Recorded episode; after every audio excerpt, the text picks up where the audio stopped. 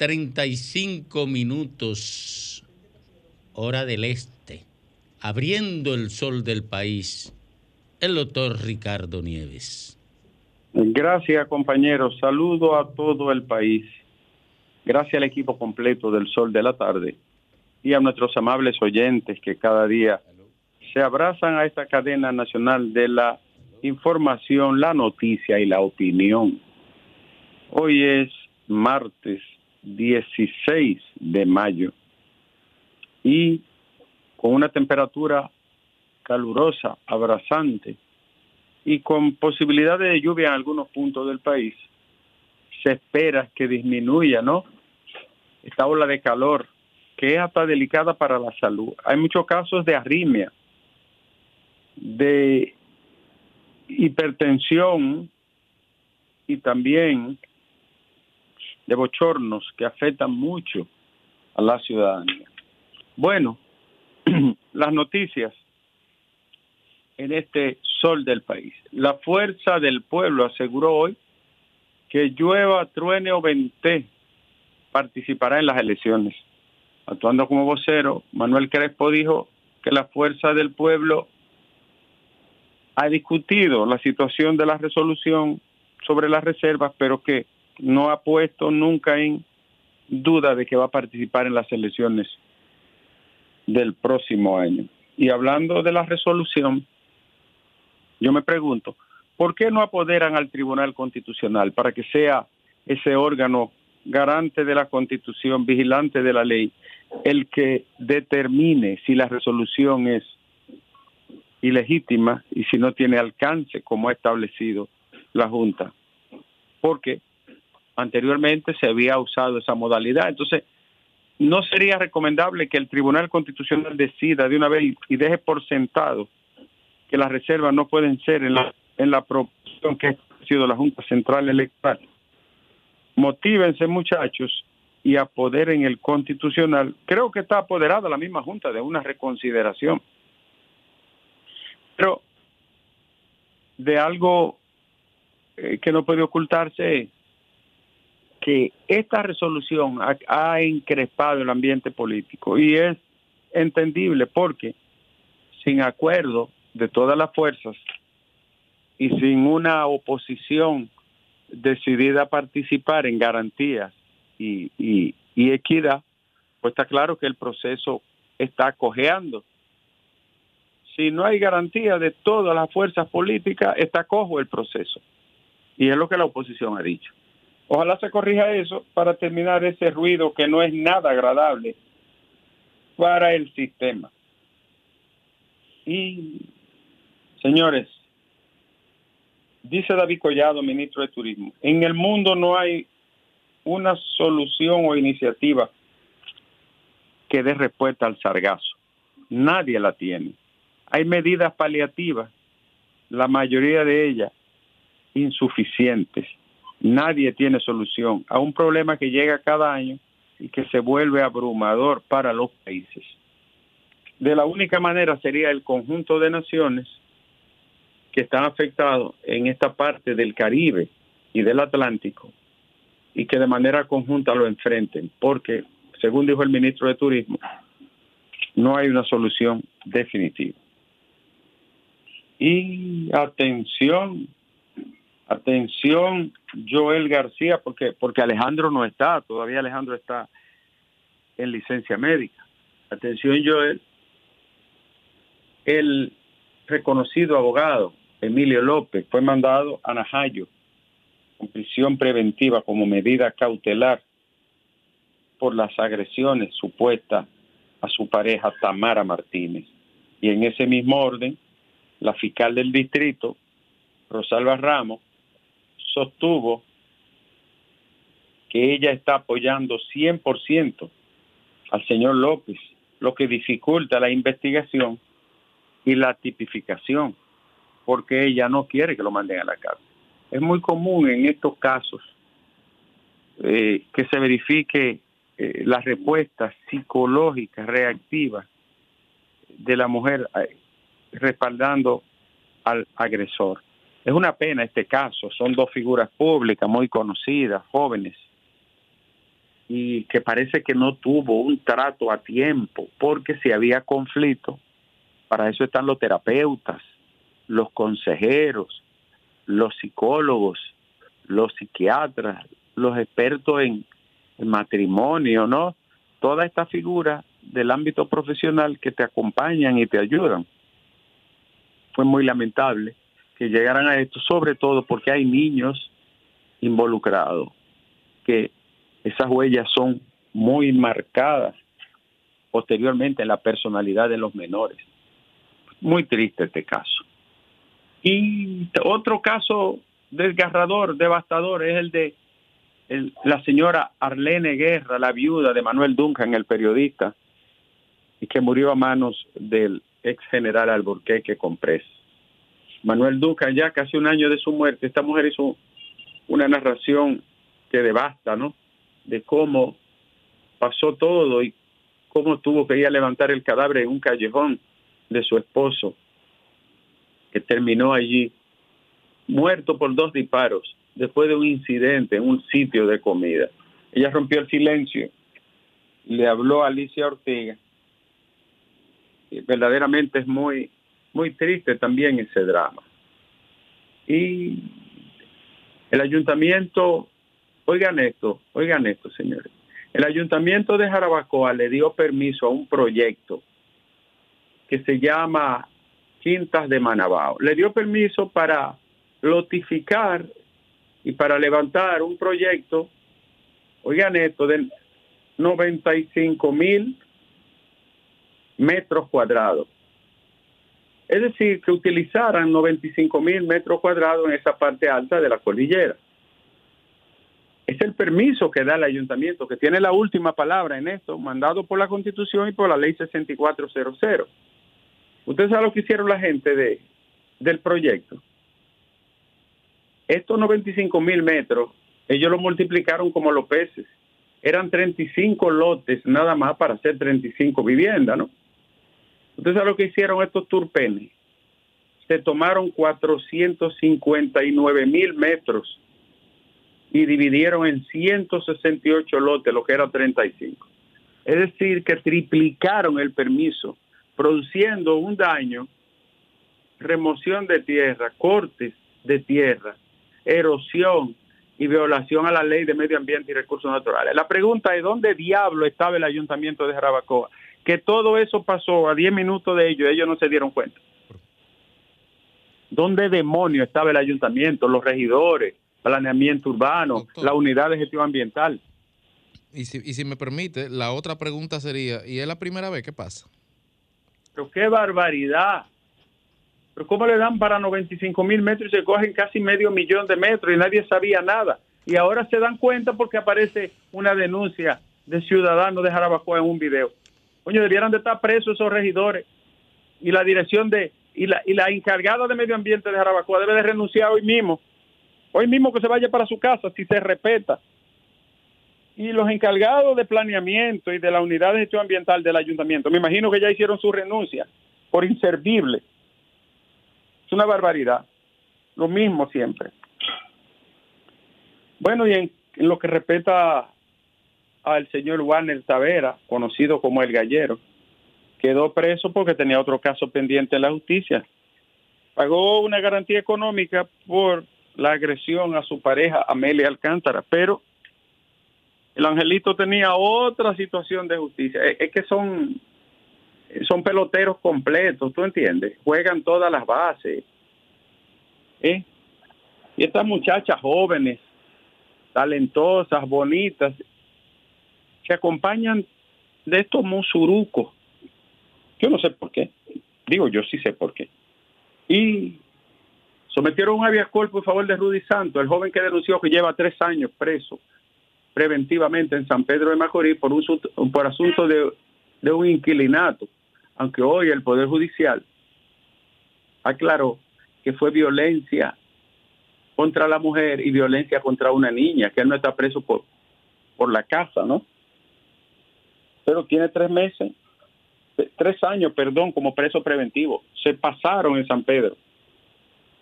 Y, atención,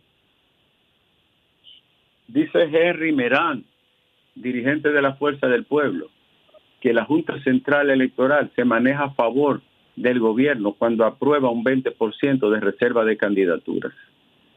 En tanto que la senadora del distrito, Farideh Raful, calificó como chantaje que las organizaciones políticas, algunas de ellas de oposición, amenacen con no ir a las elecciones. Wow, no creo que a la oposición le quepa eso. ¿eh? Aquí nadie debe de hablar de no ir a las elecciones porque es una muestra de debilidad tremenda. ¿eh? Lo que deben de pelearlo tanto en el campo jurídico como político, de que, de que haya equidad, respeto a las reglas, igualdad de las partes y proporcionalidad en las decisiones. Y atención Joel García, bueno, eh, repito, Manuel Crespo dijo que no hay en ningún escenario se ha discutido no participar en las elecciones. Y seguimos, Joel, Estados Unidos criticó los privilegios del Estado Dominicano con la Iglesia Católica. Dijo que le da de todo, exoneraciones, no pagan impuestos, eh, le, da dinero, eh, las aduanas lo tratan bien. El Departamento de Estado no desaprovecha para en cualquier situación mandar un, un guantazo, ¿no? Dijo que eso lo hace en detrimento de otras organizaciones y órdenes religiosas que no reciben igual trato. Señores, el vape en las escuelas, esos cigarrillos electrónicos en las escuelas, dicen los maestros que es un dolor de cabeza permanente. Niños de 12, 13 años van con su cigarro electrónico en las mochilas. ¿Qué puede hacer un maestro cuando el padre no vigila, ni la madre, ni, tiene control de sus hijos? ¿Puede el maestro regular eso? ¿Puede el maestro disciplinar eso? ¿Puede el maestro ponerle control a algo que ya se fue de en el hogar? Imposible, imposible. El problema es el hogar. Y la escuela no puede resolver las cosas que son propias del hogar. Dicen que es tan frecuente esto de los cigarros electrónicos que encuentran niños que no son ni preadolescentes que están en esa práctica. Qué lástima, ¿no? Qué lástima. Pedro Brán, los alcarrizos, la guayiga, los tres brazos. Yo creo que las autoridades tienen que poner mucha atención en esto. Sobre todo esto de la guayiga y los tres brazos. Ustedes recuerdan cuando los guaricanos había todos los fines de semana que levantar dos y tres cadáveres. Bueno, se metió la autoridad, se metió la policía, se metió el Ministerio Público, se metió el gobierno y ha disminuido considerablemente no la violencia allí. Pues la, la guayiga y los tres brazos están urgentemente la intervención del Estado, no solo con la policía, sino del Estado y sus diferentes instituciones. Una violencia que explota cada semana, cada día. Y los diputados notificaron hoy al Pleno de la Cámara de Cuentas las acusaciones de que son o serán objeto los miembros de ese órgano colegiado y, y que pudiera conducirle a un juicio político. Me voy a detener aquí en lo del juicio político. En el país no hay una ley para juicio político. Lo que existe es un reglamento. Y ningún reglamento puede sustituir la fuerza ni el espíritu de la ley para un juicio político. Aquí deberá de votarse una ley al respeto, porque a partir de la nueva constitución del 2010, las garantías del debido proceso están adscritas a todo proceso, absolutamente a todo proceso, sea disciplinario, administrativo o penal, todo proceso. Entonces ahí quedaría una deslegitimación muy seria. Un, un tranque procesal y constitucional en ese sentido. El Colegio Médico Dominicano denunció irregularidades y deficiencias en varios centros hospitalarios del sur, donde falta seguridad, climatización y otros insumos. Ellos piden la intervención del gobierno porque muchos de esos centros no tienen condiciones para trabajar profesional y dignamente. Pónganle atención a esos hospitales del sur. pónganle mucha atención, que desde hace tiempo muchos de ellos están detartalados. Y tiene razón los médicos a exigir seguridad e insumos en la zona más pobre del país. Señores, hay un, hay una, un verdadero escándalo nacional. Un niño de 10 años, a la familia le dieron ya 80 mil dólares para que firme el año 2029. Eso es lo que se llama una falta de regulación, de fiscalización, de control del tema este de la firma a los muchachos en el béisbol. 10 años es un infante. Para proyectarlo, cinco años después, casi seis años y desde ya ese niño, mire, ya ese niño le remueve en el piso de su existencia. El, valor de la escuela queda desafiado, removido. La, preparación del niño para su vida, porque quienes llegan al, al, béisbol, quienes pueden alcanzar la grandes ligas, quienes pueden llegar a ser profesionales de rendimiento, un 4, un 5%. Entonces, ¿cómo, ¿cómo se hace una apuesta tan vulgar y tan abusiva con un niño de 10 años que lo que tiene que estar concentrado en sus estudios, su escuela y su crecimiento psicológico, físico, emocional? Es un abuso, eso hay que regularlo urgentemente. Y por último, eh, Joel, ¿me escucha? ¿Me escucha, Joel? Sí. Dice mi amigo Frederick Martínez, el Pachá, que el ministro administrativo de la presidencia, José Ramón Peralta, no debe estar en prisión preventiva y tiene que ser puesto en libertad. Libertad, libertad, libertad. Bueno, vámonos para la calle, vámonos para la calle, vamos a hablar con la gente este martes 16 de mayo. Martes ni te case ni te embarque, a menos que no tenga mucho cuarto. Buenas tardes. Buenas tardes, caballero. Wendy el ensanche Quiqueya. Bienvenida, Wendy. Sí, un saludo a Nieve, que tiene bonita voz él. No, hombre, ¿qué va a ser eso? Todo un locutor, pero nada, me quiero eh, Domingo, Mejor Fafa. Yo para para Nieve prefiero a Fafa. Bueno, tú tienes tu preferido que es Fafa, pero yo tengo a Nieve que es mi preferido. A Fafa aunque sea una bocina del PRM. Ah, eso sí, una bocina, ¿Y pero tú eres de la fuerza también, de bocina. De, la fuerza de qué? Del pueblo. No. no, yo del no. PLD. No, ni del PLD, ni de la Fuerza del Pueblo, ni del PRM. Yo lo único que estoy es una ciudadana de que... Te felicito. Eh, eh, una ciudadana común y corriente de que se está viviendo día tras día las necesidades de, nuestro pueblo. Te felicito. De que tú te entras, de que tú te entras a los callejones, te entras a los barrios, caminas por la calle, te montas en una guagua y es un solo grito de que nos está llevando quien nos trajo, de que todo está difícil, no hay trabajo, no hay medicina, no hay comida, el desempleo acabando a la juventud, lo único es el, narcotráfico que está cada día más creciendo y por eso es la muerte y herido y, y, la yola tomándose cada día más y la, vuelta por México. Ya, ya, ya, ya, ya. Buenas, ay, ay, Dios mío, por Dios. Buenas tardes. Buenas tardes, Domingo, y el equipo. Me saluda Merán, de aquí, de los Guaricanos. Bienvenido, Merán.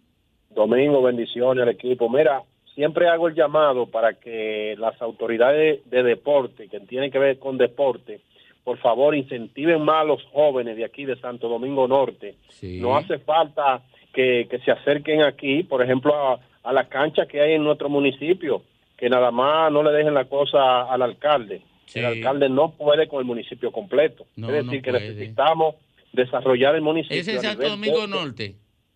Sí, señor. ¿Y quién es el alcalde de ahí? Carlos Guzmán es el Pero Carlos Guzmán es fuerte, es grande. Eh, es, fuerte y trabajador. Si fuera un chiquito como yo no pudiera, pero él sí. Sí, pero necesitamos, Domingo, que las instituciones se trasladen aquí porque este municipio va creciendo. Sí, buenas tardes. Es verdad, es verdad. Buenas tardes. Aló. Adelante. Domingo. Hey. Ahí viene la semana de la madre. Van a tener regalo en el programa. Cordial adelante. Eh, mira, me, eh, tengo entendido, tengo entendido, tengo entendido, ven acá, pero él es mujer, él es madre. Él es madre. Eh, mira, mira, parece que él se está traveteando. Oye, se está, ay, ay, ay, pero mira, me, llamé, se entró y este teléfono que tiene prohibido entrar los travestis. Este, este teléfono tiene problemas. Buenas tardes. Antonio, ahora es que llega Grimer. Buenas tardes. Buenas tardes. Diulca no ha llegado y Lenchi tampoco. Es una denuncia. Y el otro es un interactivo, imagínate. Buenas. Adelante. Bien, en educación tenemos un problema. Los técnicos del Ministerio de Educación fueron evaluados en el 2012. Amprote hizo un negocio con Pulcar y el ministro que está ahora. Y en diciembre de este año que termina, le pagaron un 45% a los técnicos. Y de, do, de 3.100 y pico de técnicos, quedan 700 sin darle un centavo. Pero, pero que educación debe explicar por qué esto, porque esto tiene, este cantaleta, esta cantaleta tiene muchísimo tiempo. Miren, señores de educación, eh, primero sus empleados tienen derecho a conocer una respuesta de por qué no le, no le cumplen. Y segundo, ustedes lo que están administrando recursos públicos tienen que dar una explicación a nosotros. Oiga, a nosotros, ¿por qué ustedes no, no resuelven ese tema? Si es que no le corresponde, pues díganlo. Para eso están los departamentos de comunicación de las instituciones. No están ahí para que la gente cobre, sino para que hagan un trabajo de divulgación y de respuesta le corresponde porque ya ellos le, pagaron le corresponde porque ya le pagaron a dos mil y pico, pero quedan 700 Pero usted sabe por qué usted, usted llama. Porque usted no tiene respuesta, porque ellos no le han dado respuesta. Eso es lo que yo estoy diciendo. No nos han dado respuesta a los 700 que no nos pagaron. Le pagaron el 45% del 100% a los... Sí, hombre, ya, ya, ya. Porque ya yo quiero ayudarlo y usted no quiere ni siquiera dejarse ayudar. Vamos, usted siga su cantaleta. Buenas tardes. Adelante. Sí. Adelante usted. Buenas. Adelante. ¿Cómo estás? Bien. Es Rebeca. Oh, mi querida Rebeca. que el está. Qué bueno tenerte aquí en el programa. Sí, sí. Ah, sí, pero, pero Raimi no quiere ni yo vine. Dele, dele, ¿Y por qué no, quieren? Oh, yo vine porque quiere mi puesto. Ay. Y Graime porque yo quiero yo estoy promoviendo a Diulca. Mira, ustedes tienen estilos diferentes, porque a mí me gusta Jovine también, pero, pero, ustedes tienen estilos diferentes. Ahora, yo personalmente prefiero que tú estés ahí. Porque tú siempre atención, tienes, para allá, para cuando vayan los, los serruchapalos de aquí. Porque tú tienes una forma de hacer las cosas que no le das la razón a nadie, pero tampoco se la quitas tampoco se la quita. Y esa doblez eh, me muestra. ¿Eh? Ayúdelo un chismán, hombre. bueno, mira, eh, es, es bueno que esté lloviendo hasta un punto porque recuérdense que nosotros hemos tenido una devastación a base de fuego en nuestros bosques y en montañas, lo que significa que si la lluvia es muy copiosa, entonces ese material, ese eh, material orgánico va a rodar por la montaña y va a terminar en el río y luego va a desaparecer en el mar. Y eso es algo que es material que es valiosísimo para la producción. Ojalá recojan una manera lo logren lo logren mantener y que definitivamente hay que hacer una campaña de reforestación consciente, sabiendo que en cada espacio hay un tipo de árbol que es el que le corresponde estar ahí. Entonces, yo creo que ya es hora y en eso yo admiro a los jóvenes de la antigua orden dominicana porque ellos han hecho ya tres domingos que han ido a reforestar específicamente en lugares donde le han dicho cuáles son las plantas que deben plantar. Yo creo que como dominicanos todos debiéramos de hacer eso que hacíamos antes, a menos, claro, que querramos que lo que hayan sean plantas de desalinización del agua. Negocio. Llegará, llegará. Eh, mire, es, es la llamada de Rebeca siempre son constructivas. Buenas. Adelante. Buenas tardes, mi querido hermano Domingo, a don jefe, Lenchi Greiner, Lenchi Greiner, eh, a mi amiga Diulka eh, y a Federico Saludos. Te, te revelo algo, Fidel, te revelo algo. Dígame. Mira, yo vi a Nieves y a Lea poniéndose de acuerdo para que no dejaran entrar tus llamadas. No, no, no, no, no, no, no, no. No, no, no. El único que puede atentar contra eso ahí se llama Don Fafa Tavera. El único. Ah, sí, lo vi también a él, estaba en eso. Ah, Eran los pues tres. Fafa sí puede, puede Yo creía que él estaba escuchando. Eh. Él, él, él, él, estaba ahí. No, no, Fafa sí puede estar ahí. Porque tú sabes que Fafa, está, Fafa siempre está en contra de mi comentario y lo saludo y se me queda callado como que nadie lo saluda a él. Él me ha dicho, a, él me ha dicho a mí, yo no sé para qué ese ese de fuerza de pueblo. ese, ese de fuerza de pueblo me saluda porque a mí no me interesa saludar a la gente de la fuerza de pueblo. Pero, pero mira, Domingo. Eh, ¿Tú sabes lo que me ha dicho Fafa? Dime, dime. Mucho hago yo con soportar a Lenchi y a Grimer. Bueno, pues va a tener que chupárselo ahí, él. Va a ah, tener que chupárselo. yo vine no, no, va a tener, va a y no se dejen provocar de Fafa. No se dejen provocar de Fafa. Pero mira, Domingo, escuchando la llamada de, de Merán, del Santo Domingo Norte, hablando de la intervención. Domingo, tú viste que yo he tenido como un mes que yo solté a, a, Manuel Jiménez, lo solté para este Yo pensé que tú estabas en nómina. yo, yo, podía, no, en nómina nunca. ese que está ahí, Domingo, para me conoce a mí. Eso es verdad. Me conoce a mí. No, eso lo certifico yo. Para que te lo sepa. Entonces, eso lo certifico. es, difícil comprar a Fidel. No, pues yo no de comprar. Mira, mira, el y, y, y yo quería ver dos alcaldes aquí que eran y comenzaban con dos D, que era Domingo, Domingo Jiménez, mi amigo y mi hermano, y Domingo y, Domingo Pay aquí. Pero este municipio lamentablemente falló en ese sentido. Pero este municipio de nuevo, y ahí voy, Domingo, tiene que ser intervenido de, de nuevo por el gobierno, una segunda o una tercera vez, Domingo. Definitivamente este hombre perdió, perdió el, el, horizonte, perdió eh, la órbita de lo que es gerenciar un municipio, Domingo. Métete en estos barrios para que tú veas cómo este municipio, Domingo, lo perdimos, no Domingo. Él no se había entrenado nunca en esos No, no, no. Esas son de las cosas que hacen los partidos políticos. Él no se había entrenado. No se había entrenado, pero tampoco se deja ayudar, Domingo. Ah, no se, no deja, se deja ayudar. Pues no, no, tampoco no se deja ayudar de nadie, porque yo recuerdo en tu proyecto que tú dices, los mini cabildos, Domingo, que eso eso debe funcionar exactamente en cualquier municipio. Domingo, yo yo yo estuve contigo cuando tú planteaste lo que eran los mini cabildos, Domingo. Oye, ese es un proceso de descentralización que quien, lo trajo aquí fue José Francisco Peña Gómez y me encantó. Perfecto. Y yo lo pensaba, yo lo pensaba aplicar allá, pero tú sabes qué ocurrió. Sí, no, tú lo sabes, yo lo sé muy bien. Rompieron el, por me rompieron el, trasero. El, pichirri. Así que Domingo, a Luis Abinader que venga, intervenga el municipio más grande y más importante de toda la República Dominicana que es Santo Domingo Este, porque lamentablemente con el cañero y con este ya estamos perdiendo definitivamente, Domingo. Pasen buenas tardes. Buenas tardes, última de la tanda. Buenas tardes. Buenas tardes. Adelante. Le habla Manuel Guerrero de aquí de Laguna Prieta. Laguna Prieta. ¿Y dónde es eso? Laguna Prieta se queda cerca del Diego Cumayazo, esto es cerca de la Cueva de la Maravilla. Ok, ok. Parece que. Yo quiero, decirle algo. media chiva. Eh, la, la, la, los norteamericanos han hablado, digo, eh, el Departamento de Estado ha hablado de que el asunto de la iglesia, de la iglesia católica y todos los privilegios que tiene. Pero yo quiero decirle algo a ustedes y al pueblo dominicano. Fíjense lo siguiente. Ese, ese, ese, eh, la iglesia, toda Asamblea de Dios, toda esa cristiana que hay aquí en República Dominicana, pagan impuestos a, a, los concilios que están en Norteamérica.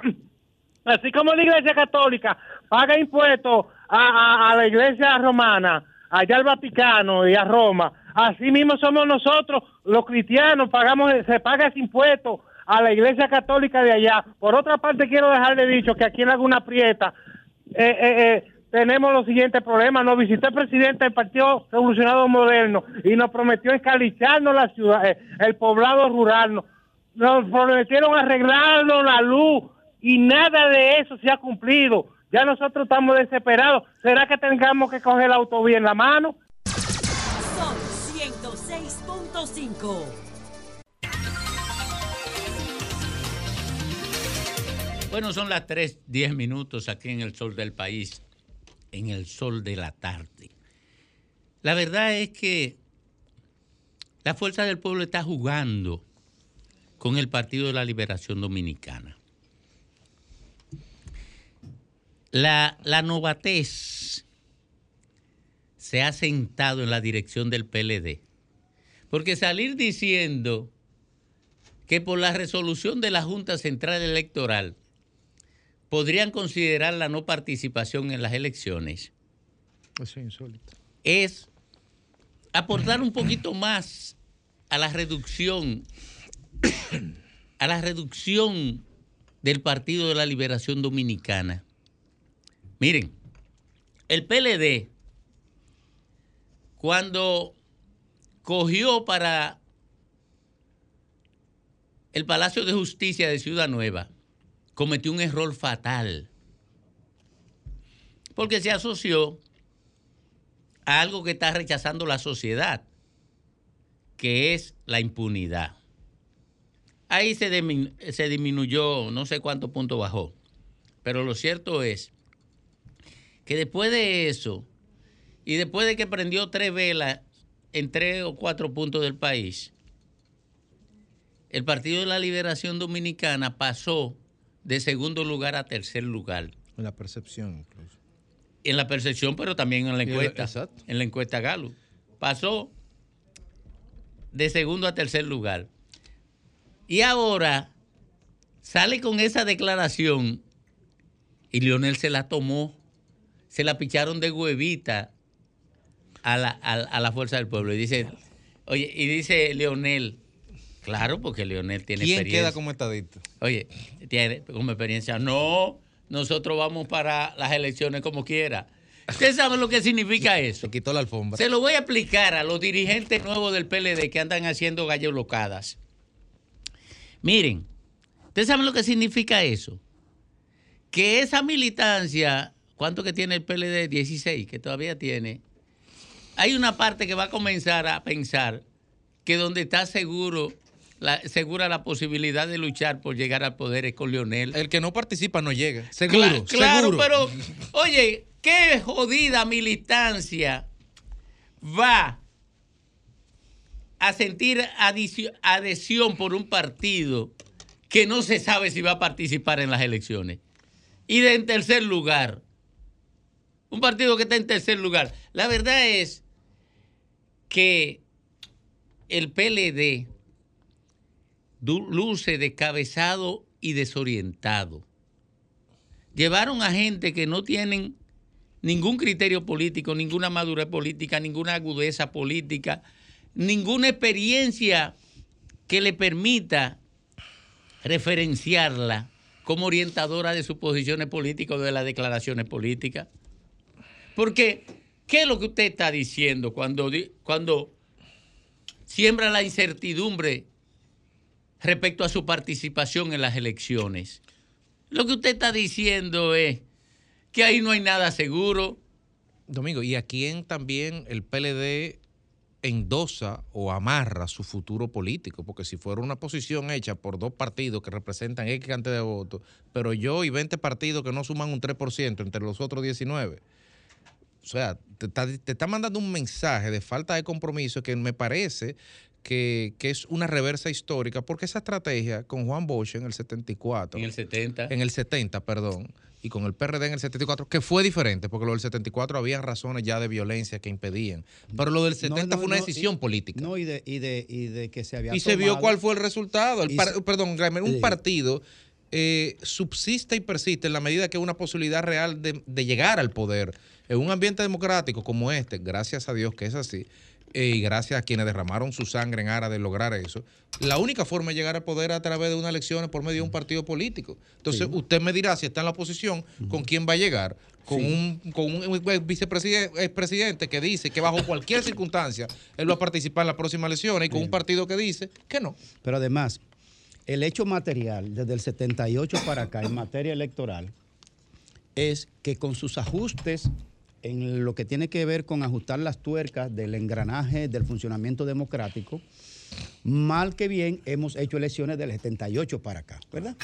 Una, una mejores, otras regulares, otras que hay Pero que... la de, la de febrero del 20 la mejor muestra de la madurez de este país. Exactamente, que tuvimos a punto de, de- de- de desarticular, de descarrilarnos. Entonces, yo no sé si fue una improvisación, una, una inspiración de José Dantes, personal de él, eh, no sé, porque no tiene comparación porque lo que se está abordando en esta resolución de la Junta, con la que yo no comulgo, y lo, he- y lo dije aquí porque hace unos días, eh, pero no es una herramienta, un instrumento, una decisión que altere la normativa, el ritmo de, de la democracia en, en el sentido estricto.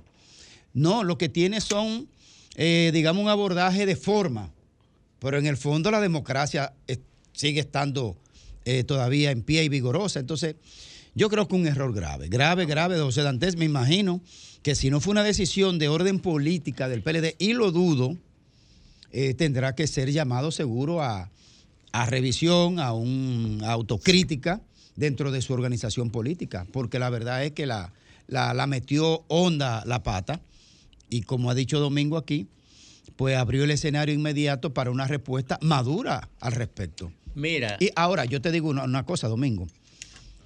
Es extrañísimo, al margen de lo que ha dicho Dantes, es para mí es extrañísimo que solo el PRM esté defendiendo la decisión de la Junta. Y cuando se pasa a un tema, uno siempre dice a Y, quién la- y participación ciudadana. ¿Y cuántos votos que aporta participación ciudadana? Muchísimo, visto los nombramientos. ¿Eh?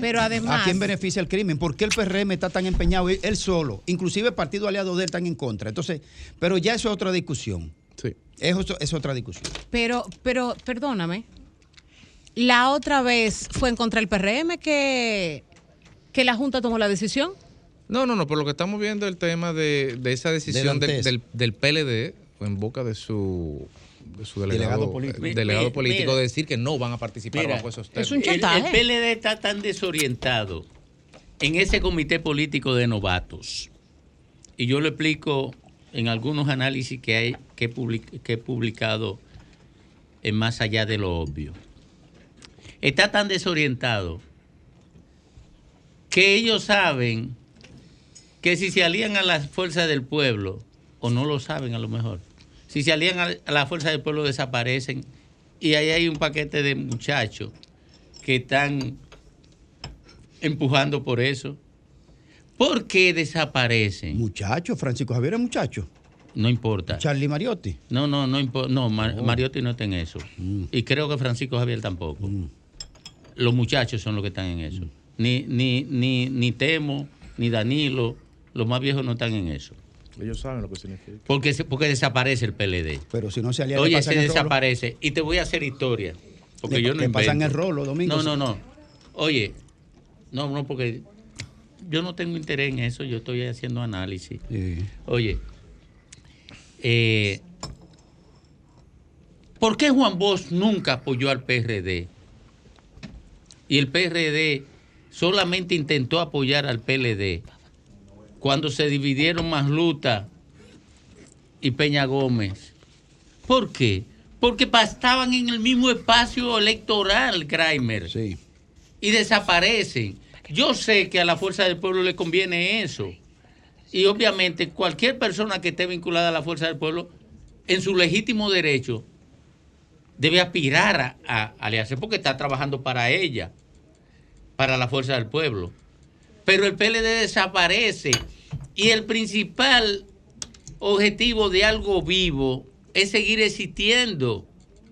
Entonces, ¿cómo demonio usted puede hacer un análisis en el que usted pretenda liquidarse, oiga, inmolarse, porque el PLD se inmolaría?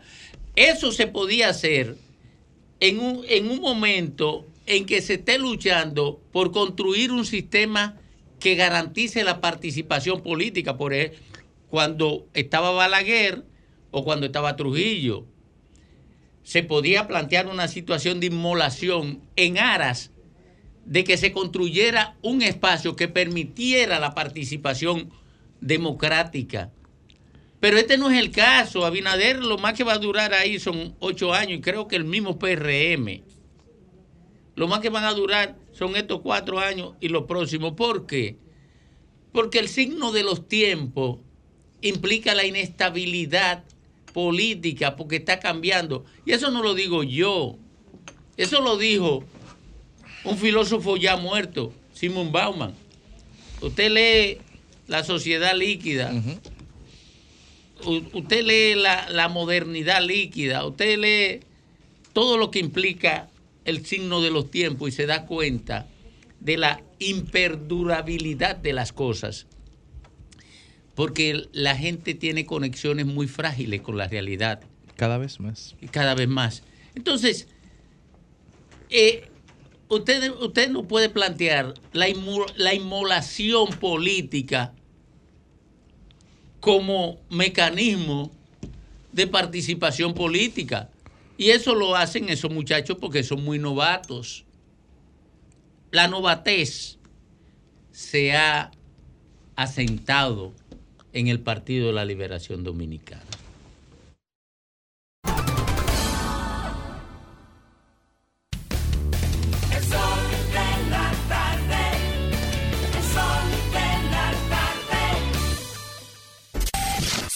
Sol 106.5. La, la, más interactiva.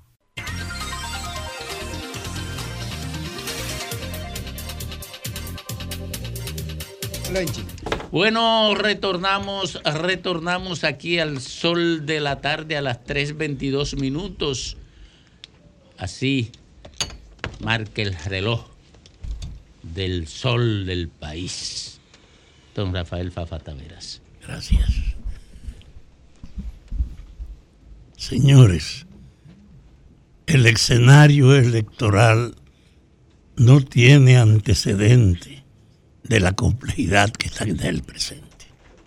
Usted hablan del PLD, pero el PLD tiene una situación visible. Si va solo va a pasar vergüenza.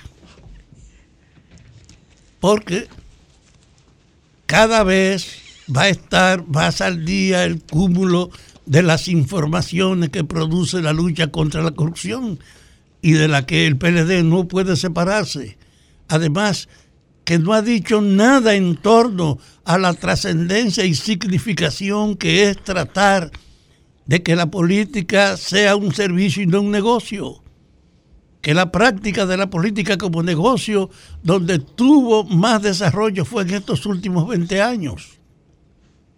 Y por eso no podrá separarse del impacto que representa el repudio a las evidencias de la corrupción cuando aún no ha comenzado los juicios de ella, que van a venir ahora, que yo espero que se televisen para que la gente vea cuál fue el espíritu que animó la práctica política en estos antecedentes.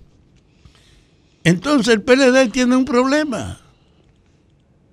Es una víctima de su herencia. Se divide su partido y entonces hacer una alianza con Lionel Fernández es capitular en la pretensión independiente, porque sería tratar de restaurar la unidad de el aparato político que ambos partidos, el PLD y la Fuerza del Pueblo, llevaron a la bancarrota ética de saber que no pueden ignorar los pecados de la política de la actualidad y que no hay forma de justificarlo. Por eso Lionel no se refiere a ese pasado. Y él habla como si no tuviera nada que ver con eso. Entonces hay una crisis real de existencia en el PLD. Si va solo, se lleva el diablo en su soledad. No es capaz de poder aglutinar ni siquiera a una docena de los partidos para encabezarlo, porque difícilmente los partidos pequeños se asocien con una fuerza que no tiene esperanza de abrirse espacio. Entonces, no hay ninguna perspectiva que indique que el PLD tiene salida. yo creo que está camino a una situación real de liquidación. Y también le transfiero esto a Lionel Fernández. Hasta ahora ha pagado la consecuencia de la característica de la corrupción que estuvo presente en los últimos 20 años y en los tres periodos de Lionel y en los otros dos de Danilo, pero no podrán separarse en el balance general de que estamos enfrentando una práctica, una práctica que no puede ignorarse ya, que hay que tratar de establecer la base de la separación de esa degradación que es la licencia, de que el que gobierna pueda aprovechar su cargo en su beneficio personal. Entonces, hay una exigencia ética y es que este presente no puede obviar esa herencia del pasado y que al darle fortaleza para que sea el primer componente, no podrán separarse de ello ninguna de las fuerzas políticas que han gobernado estos 20 años. Ahora mismo, yo no tengo duda, el PLD tiene una angustia que no tiene solución. Ni solo ni acompañado tiene futuro. Y yo no creo por eso que ellos piensen que aferrarse a la idea de que si se acepta la decisión de la Junta Electoral ellos se retiran, no sea más que aceptar su bancarrota sin resistencia.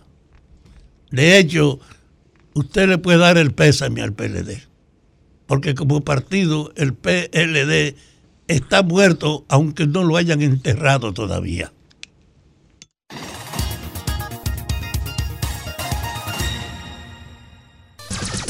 Son 106.5. A las 3.37 minutos aquí en el sol de la tarde, en el sol del país, la dama del sol, Tiurka Pérez. Muchísimas gracias, Domingo. Parte el alma ver el video donde Rudy Roberto Santos Ramírez denuncia que tiene más de tres años en prisión preventiva. República Dominicana tiene un gran problema con los presos preventivos. Muchísima gente que llega ahí, algunos con acusaciones serias, con pruebas serias y otros que llegan por cualquier tipo de acusación que probablemente le tomaría una garantía económica o probablemente eh, el juez determine que es una libertad pura y simple. Ese, a grosso modo, pareciera ser el caso de Rudy Roberto Santos Ramírez, que tiene tres años de prisión preventiva y ha dicho que lleva más de 25 reenvíos su causa y que nunca conoce un juez el proceso que eh, le corresponde. ¿Qué pasa con este hombre? Según su declaración, él está preso por una denuncia de una inquilina que le acusa de haber ido a sacarla por la fuerza de la casa que a él, la casa suya, de él, en buen dominicano. Pero ¿qué pasa? Que la inquilina ha desaparecido, han desaparecido los abogados de la inquilina, la casa supuestamente está completamente vacía desde hace años, pero él sigue preso se quejó la semana pasada, se convirtió en viral su video y ahora su madre, Altagracia Ramírez, denuncia que lo mandaron a una prisión, a una celda de castigo, porque hizo ese video, porque hizo la denuncia. Lo que no entiendo cómo ya una semana no hay un representante del Poder Judicial que diga cuál es el caso, qué es lo que pasa con Rudy Roberto Santos Ramírez. Pero esto no es exclusivo de él. Señores, miles y miles de personas en República Dominicana, y no estoy exagerando, porque recuerden que aquí gran parte de las personas que guardan prisión son presos preventivos y las mismas autoridades lo han reconocido en muchas ocasiones, pero no pasa nada no estamos en capacidad de conocer los procesos judiciales, no estamos en capacidad de culminar los procesos judiciales, porque muchos procesos judiciales ocurre la situación ahora y ya en pocos meses o le cantan o lo liberan. Entonces, ¿qué es lo que está pasando? Usted sabe que hay un aspecto importante en ese proceso. Cuando el preso no tiene dinero, no tiene un abogado de prestancia, Muchas veces dicen que no hay vehículo para trasladarlo a donde, al, al Palacio de Justicia donde le toca la causa. Y todo tiene que ver con dinero. Y no solamente con dinero del Poder Judicial, con dinero del mismo reo que muchas veces tiene que sacar de su bolsillo para poder ser trasladado a donde le van a pasar causa. Señores, ser pobre no puede ser otra condena. Ojalá y el Poder Judicial le diga a esta población que vio el video, que lo vimos llorar, yo no conozco si es culpable o inocente, pero el que lo acusen de haber sacado una inquilina de su casa, que no lo logró según dice tú su testimonio, no puede ser una situación como para que una persona permanezca tres años en prisión sin poder ver a su familia, sin poder trabajar, sin poder sostenerse.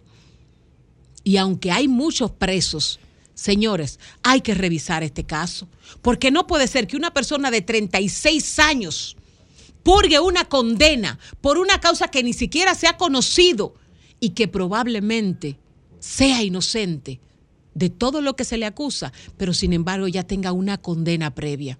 Qué pena que esto esté pasando en nuestro país. Qué pena que haya gente que esté perdiendo gran parte de su vida y que salga de ahí con más desolación de la que ya tiene. Vámonos. El sol de la tarde. Sol 106.5.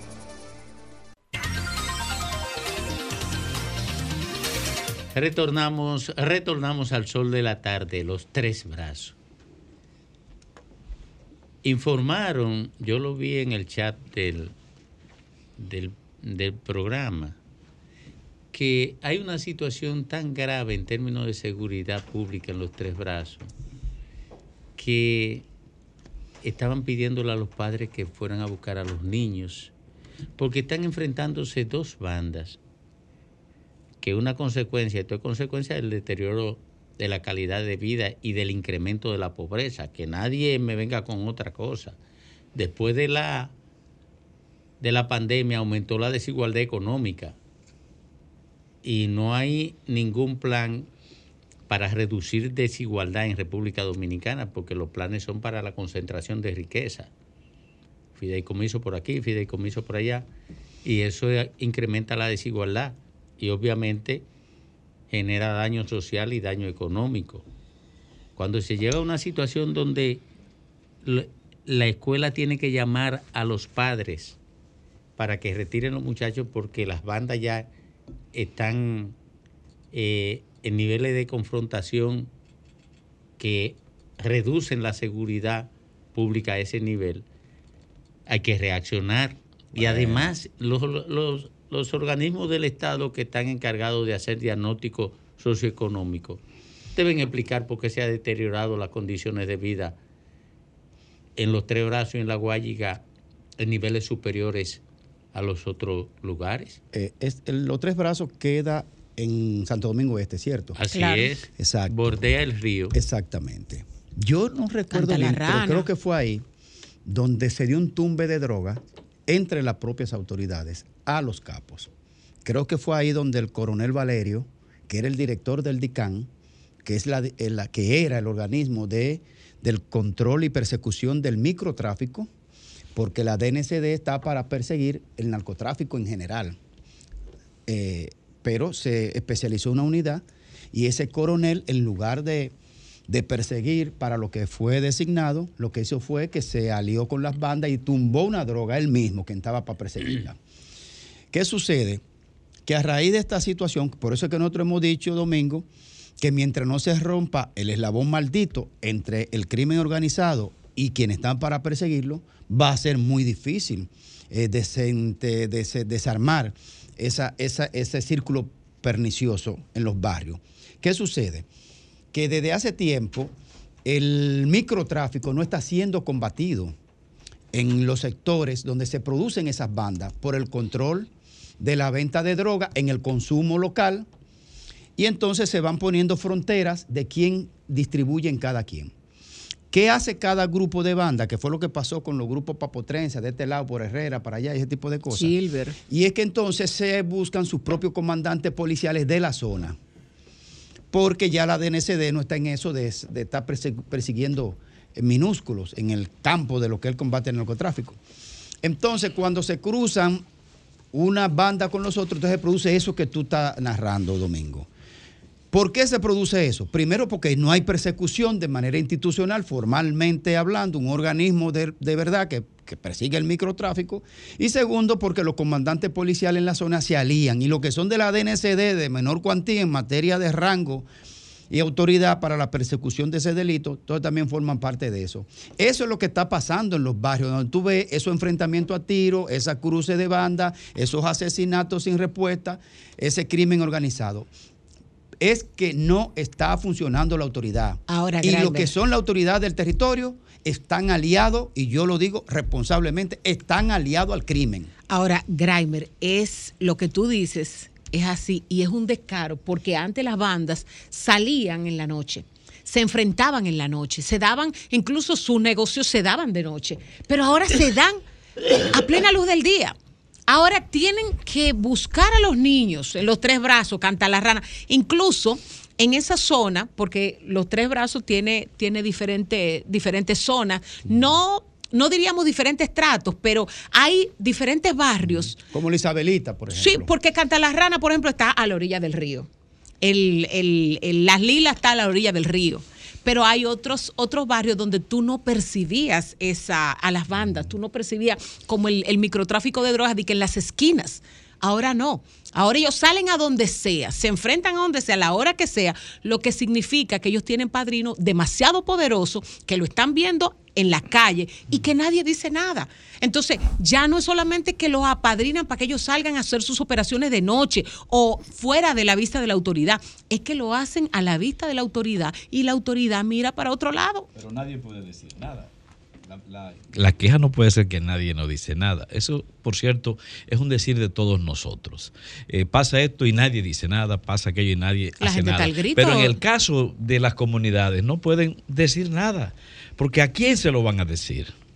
Si de hecho la lucha de las comunidades fue aplastada por el abandono de las autoridades eh, gubernamentales, fue abandonada porque ahí no hay forma de soportar, de ayudar, de estimular a, a una respuesta social basada, por supuesto, en organizaciones. No, todo eso se echó a perder y se, y se echó a perder de manera consciente, al tiempo que se deterioran también las relaciones, eh, eh, las funciones de los organismos de vigilancia, de los organismos de inteligencia, de los organismos de represión.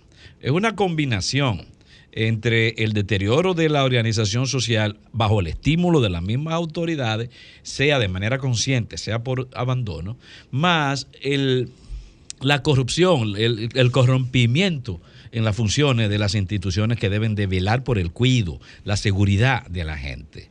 Y si tú a eso le sumas un mal de fondo, que sí, que es una condena, la pobreza, entonces, por supuesto, ¿quién es que va a salir ganando en todo esto? Es la criminalidad. oye, es la criminalidad. Sí, pero yo, yo, perdón, en eso, en esto no estoy de acuerdo contigo con el tema del abandono, eh, Lenchi, porque una cosa es que las bandas tengan escenarios para controlar y otra cosa es que tú digas que la gente está abandonada en los barrios, porque déjame decirte una cosa, la gente de los barrios, la gran mayoría, sale a trabajar, pone su, su- po- pone su puesto de fruta, pone su colmado, el- la dinámica social, la dinámica social se mantiene. La gente sobrevive, la gente sale. Yo quiero que tú vayas a los tres Pero brazos la en, la noche. Lo que, lo que tú planteas O sea, hace con o sin autoridad. No, no, no, pero el tema es la seguridad. Donde hay que apretar lo- es la en la seguridad. Bueno, por ahí está el abandono. Y, en el, y también en la falta de promoción, de estímulo a la organización de la gente para que tenga respuestas a sus propios problemas y, Y a los exija, problemas que se exija. No tienen Pero- canales. Pero cuando hablamos no de autoridad, no es solo el gobierno central, miren. No, claro que no. Está el Autoridades tema, en general. Sí, está usted- el tema de, la, de las alcaldías, está el tema de la iglesia, está el tema de, los de los representantes culturales, los representantes por Pero ya esa sociedad civil. Eh, no, no, pero, pero son autoridades locales.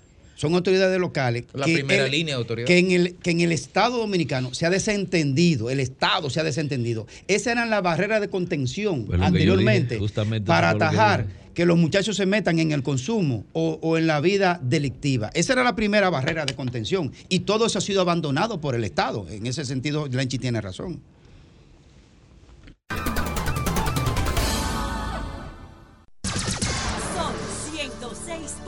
106.5.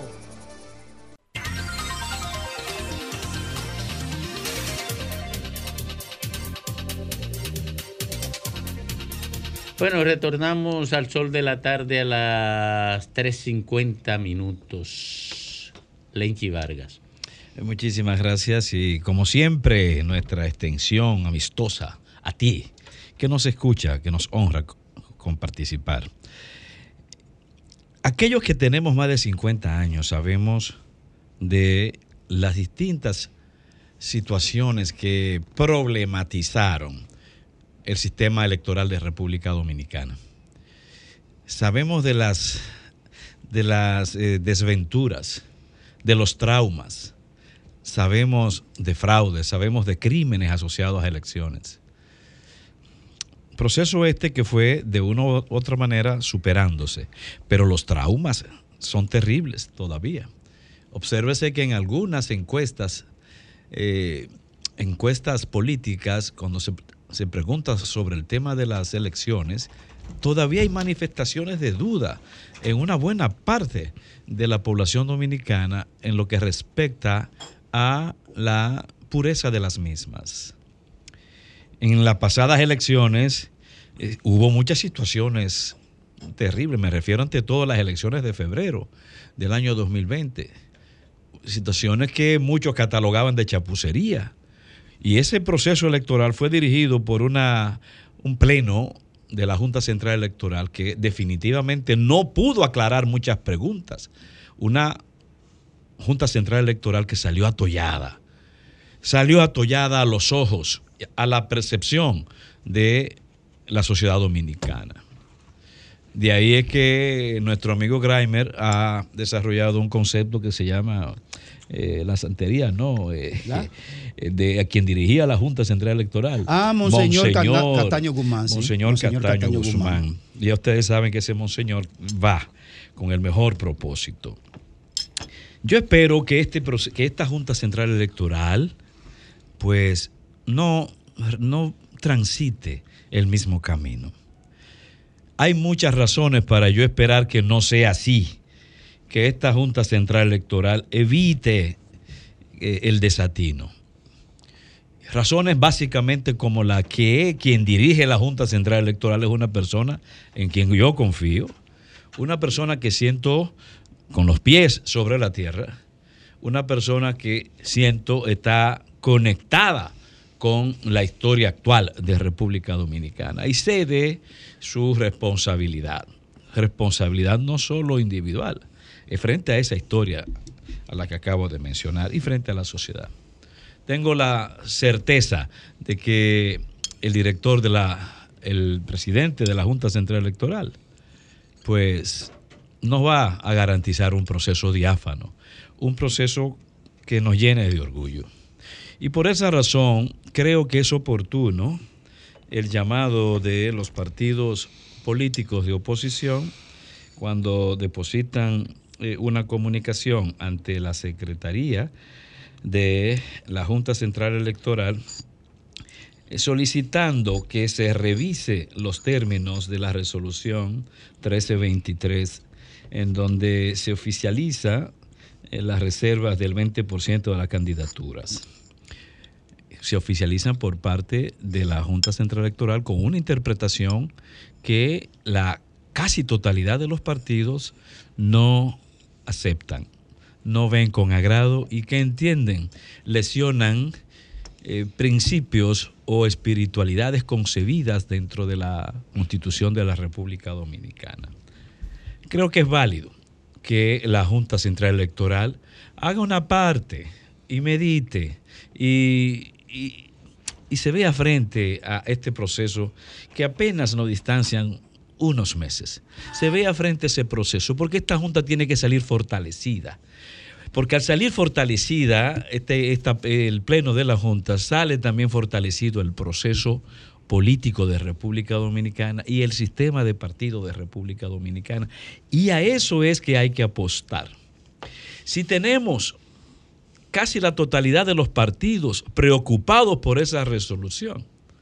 Y apenas el Partido Revolucionario Moderno es el que no se pronuncia en contra, tampoco ha dicho, ¿verdad?, que está en contra, solamente está manifestando que está a favor de la decisión de la Junta, pero si casi el pleno de los partidos tiene una posición de preocupación, yo creo que es más que atendible, creo que es necesario que el pleno de la Junta vuelva a sus pasos y revise esa decisión, por el bien de la estabilidad política de República Dominicana, porque es verdad, ¿eh? Es verdad que aquí se está discutiendo la estabilidad de la República, la estabilidad política de República Dominicana. Obsérvese que si bien suena un poco, eh, un poco estrepitoso las declaraciones de Dantes en el sentido de que puede que no participe en elecciones, en, las próximas elecciones, y eso no se cambia, que de hecho él dijo que él, él entendía que habían más de un partido en, ese, en esa orientación, que suena estrepitoso, eh, ruidoso, estruendoso, no está lejos tampoco del contenido mismo de la comunicación entregada por los partidos a la Junta Central Electoral, porque en, ese, en, ese documento entregado a la Junta Central Electoral, los partidos dicen que esa decisión transgrede principios constitucionales para el el desenvolvimiento correcto de la política electoral y la estabilidad e integridad del sistema de partido de República Dominicana. O sea, ellos están advirtiendo que puede realmente desatar una situación de inestabilidad en República Dominicana y eso lo dicen todos los partidos firmados. O sea, no creo que esté muy lejos de ese espíritu lo que dijera Dantes, aunque yo no estoy de acuerdo. Y no estoy de acuerdo, por supuesto, eh, por esas situaciones que ya República Dominicana vivió en procesos electorales anteriores, en donde la sangre corrió, en donde los partidos no participaron en esos procesos por factores políticos impuestos desde la, desde la misma, desde el mismo palacio, por eh, factores de, corrupción, por un paquete de, de acciones ilegales, en fin procesos electorales que durante años los partidos se ausentaron y llevaron a República Dominicana a una situación de inestabilidad. No creo que eso se dé ahora, eh, no lo creo, no lo creo, pero podemos ganar espacio resolviendo esto a tiempo y podemos ganar espiritualidad atendiendo al llamado de los partidos políticos en el sentido de rectificar esa decisión. Yo confío en que así será, porque hay formas de pasar a la historia. Y en este caso, yo entiendo que la Junta Central Electoral actual se casará con la gloria política y electoral del país, rectificando esas, esas medidas.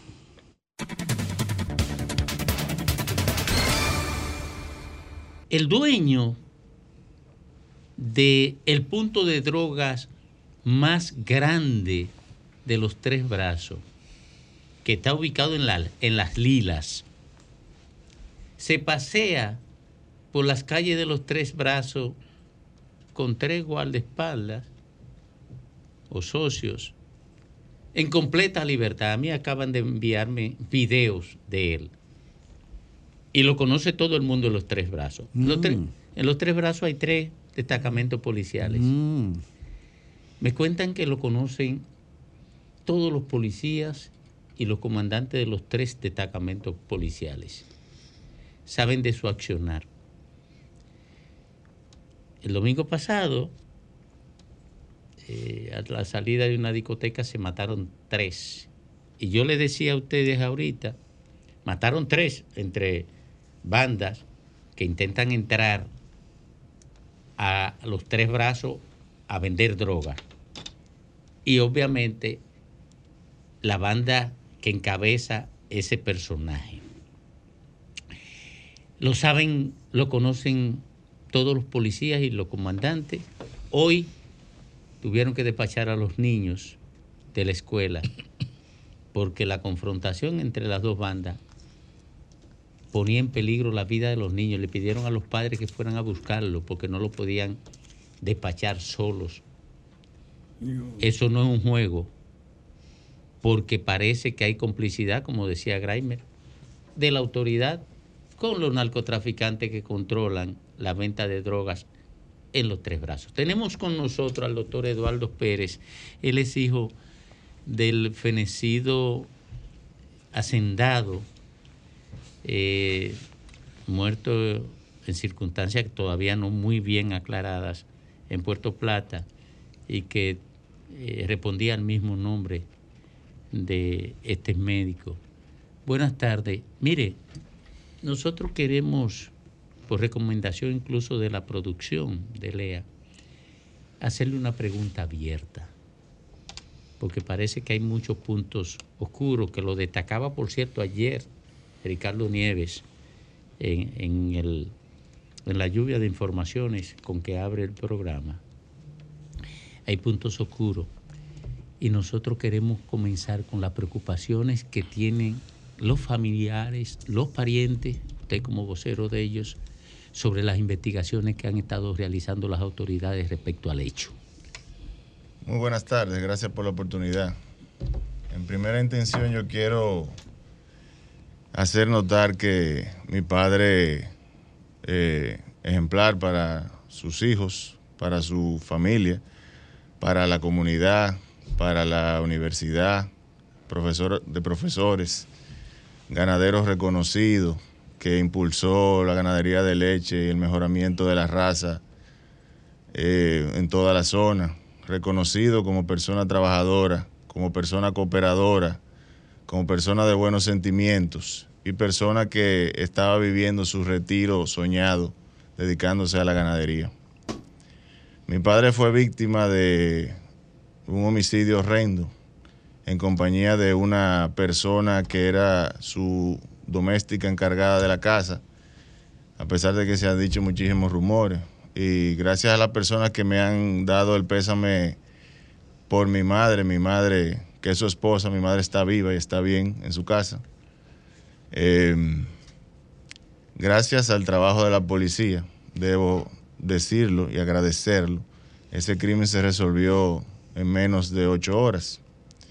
La policía entregó los asesinos confesos, entregó los ladrones de, o el ladrón, y para mí, José Luis Mercado Disla, alias El Mellizo, el autor intelectual de este crimen, lo digo responsablemente. La policía los entregó a ellos tres, al ladrón de ovejos, que era un muchachón, ha llegado mi padre también, y al alcalde pedáneo del municipio de Estero Hondo, que emitió los papeles falsos, que se escuche, falsos, ya estando mi padre muerto. Pruebas que se las suministramos. Los papeles para de traslado, papel de traslado. De, las reses. Esa es la, es la temática en el campo. Uno no tiene un papel de venta, ni mucho menos. un papel del alcalde. El famoso certifico. Él, los, él tenemos uno eh, de fecha 5 de mayo, donde mi papá ya estaba fenecido. Inclusive con una fotografía con su cédula, cédula de mi padre. Eh, y una persona de la formación y la instrucción de mi padre eh, yo estoy seguro que nunca entregaría un documento a un extraño. Fui víctima de una treta, de, una, de un engaño por parte de, de uno de los asesinos, o de ambos asesinos, según, según investigó el DICRIN. Eh, recibí muchos mensajes diciendo que mi padre estaba interno, que necesitaba dinero, que yo... Pero cuando antes de ley... Ah, antes de yo descubrir, antes de yo descubrir lo que estaba pasando, porque yo eché de menos a mi padre eh, desde el domingo pasado. Ah, porque ellos primero lo secuestraron. Lo asesinaron y lo escondieron. Y escondieron el cadáver. Sí. ¿Durante cuántos días lo escondieron? Lo descubrimos a los cinco días. A los cinco días. Pero ellos me mantuvieron eh, enviándome mensajes, tanto... Como si se tratara de un secuestro. Como si se tratara de que mi padre eh, estuviese en una clínica interno y no podía hablar. Y supuestamente él mandaba a buscar dinero. Esa era la justificación para ellos vender el ganado. Mm, Para ganar tiempo. Para ganar tiempo e ir, e ir vendiendo el ganado. Para que la gente entienda, eh, en esa misma dirección, tú sigas ahí, que no se está tratando de cinco chivos y, dos becerros. Da la proporción de lo que se trata, por favor.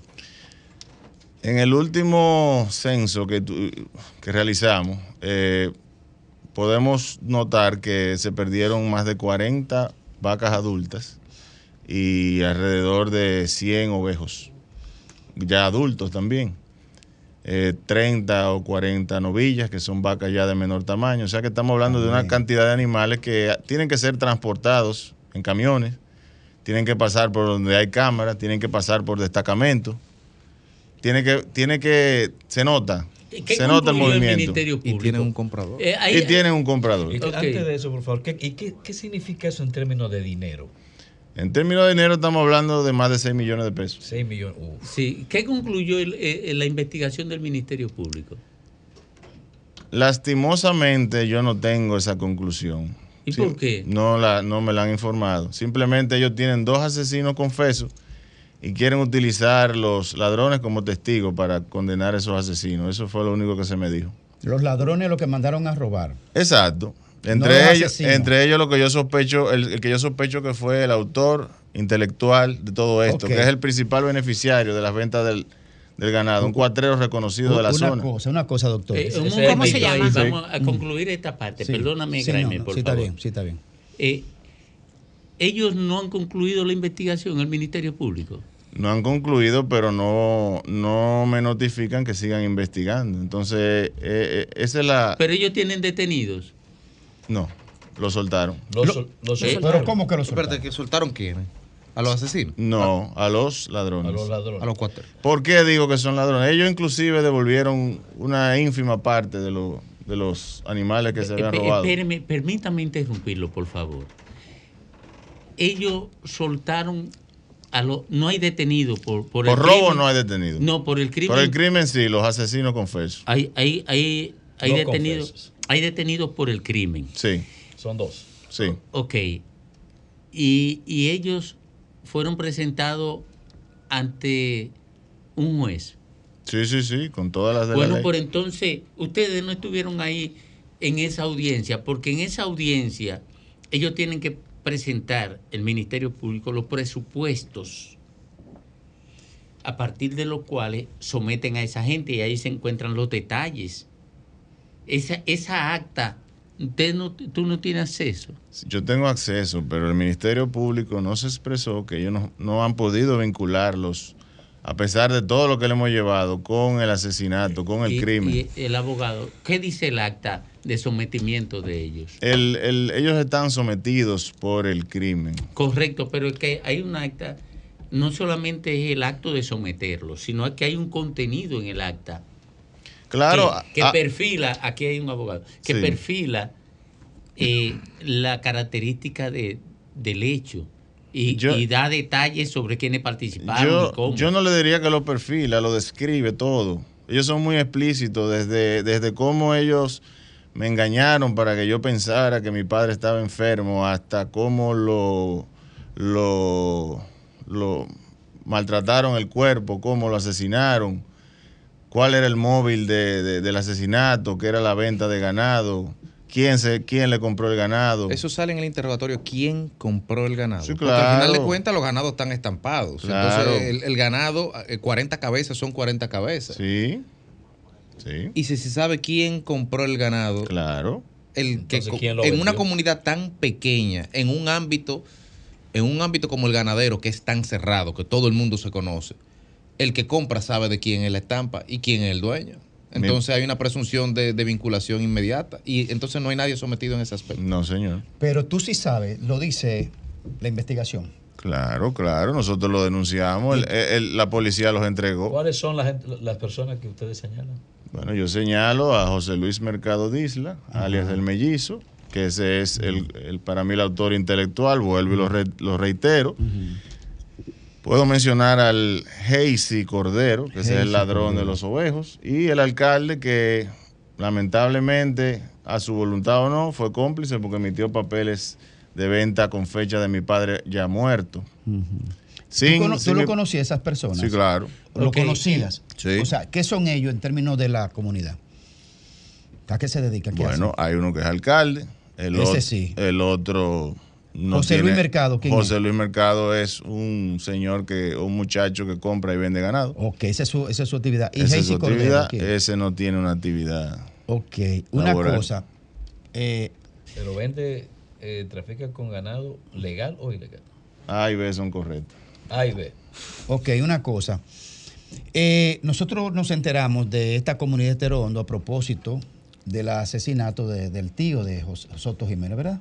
Sí. Ok, digo, digo la general, la sociedad, nos enteramos de esa comunidad. Bajo condiciones parecidas, digamos, sí, ¿verdad? sí. Y entonces, el caso de tu padre y de la señora que trabajaba en la casa, que son dos muertes. Sí. ¿Cuál es el ámbito geográfico de esa, de ese, de ese- donde están ubicadas esas casas? O sea, ¿qué hay en el entorno? ¿Qué tipo de, de ambiente que hay que se pueda registrar cuál fue eh, la circulación de- del hecho? Lamentablemente ambas casas eh, se encuentran dentro de fincas grandes. Inclusive son prácticamente vecinas las casas. O sea que no hay, no hay casas que eh, alrededor. No hay instituciones cerca, no hay estaciones de combustible, no hay negocio, no hay No, iglesia, no, hay nada. No, no. Eduardo, ¿y el abogado de ustedes qué plantea? El abogado de nosotros está haciendo todo lo que puede eh, y llega hasta querellarse por robo, ya que no puede, o el Ministerio Público no pudo vincular a estas personas que a mi entender sí están vinculadas, no pudo vincularlos al, al crimen, al asesinato, pero sí están, se, están querellados por robo. ¿Quiénes son los fiscales que actúan? No tengo los nombres exactamente, pero sí le puedo facilitar el expediente donde están solos, porque son Pues, varios. Sí, es necesario porque eh, una de... ¿Fiscales son de dónde? ¿De qué municipio? De Puerto Plata. Eh, finalmente ya, eh, doctor, eh, ¿qué, usted, qué ustedes reclaman concretamente eh, a Nosotros- partir del déficit que ustedes definen en la investigación? Nosotros pedimos la cooperación del Ministerio Público. No están satisfechos. No. Pedimos la cooperación. ¿El titular está participando o mandó ayudantes? El Eh, fiscal titular. A mi entender están participando todos, porque esto ha sido un caso muy mediático. Nosotros hemos tratado de, de- de- de que la verdad ellos la sepan, lo hemos visitado en un sinnúmero de ocasiones. Yo creo que ellos no- nadie está ajeno a lo que está sucediendo. Ellos, ustedes, ustedes piensan que hay intención de construcción de impunidad por parte del Ministerio Público. Yo no quisiera pensarlo, pero yo quisiera que ustedes como comunicadores, periodistas e investigadores me, me ayudaran a, a demostrar una relación, un vínculo familiar que hay entre el alcalde, el mellizo y uno de los alcaldes, digo, perdón, y uno de los fiscales de Puerto Plata. Ah, yo, yo no quisiera pensar, o no, o no estoy insinuando que haya complicidad, para nada, pero yo me, me trae suspicacia. Ok, pero no debería estar investigando. Entonces, ese fiscal si tiene vínculo con algunos de los que ustedes acusan o de los que ustedes sospechan que participaron en el hecho, Sí. no debería estar investigando. Yo entiendo Eso que no, que él no está investigando directamente. La, buena sanidad del proceso se supone que eso está. No, debe, debe, incluir, debe excluirlo. Sí. Debe ser excluido. Eso, eso se cae de la mata. Sí, sí. No puede ser, eh, eh, no puede estar en el proceso de Eso lo investigación. contamina. Aunque, aunque no encabece el proceso de investigación, no debe estar. Y los nombres, los Bueno, nombres de esos fiscales es importante revelarlos. ¿Sabe por qué? Es importante porque si usted como parte más afectada, familiar y económicamente hablando, tiene que revelar todo cuanto usted sienta que entorpece la justicia en el caso de su padre. Bueno, gracias al doctor Eduardo Pérez, eh, hijo del fenecido eh, hacendado que respondía al mismo, al mismo nombre de. Ambos profesores universitarios.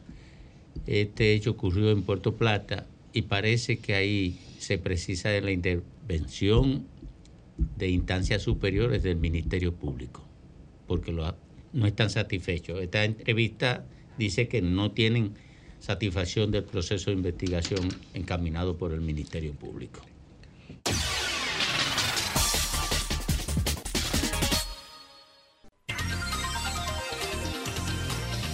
Bueno, retornamos al sol de la tarde a las 4.23 minutos cuando le damos entrada a Graimer Méndez. Bueno, Domingo, mira, agradecer siempre la sintonía. Qué, qué dramática situación, cuánta bestialidad. Eh, eh, el, el, hijo de, de, la víctima, eh, del doctor Eduardo Pérez Rojas, no puede ni describir la manera en que fueron asesinados.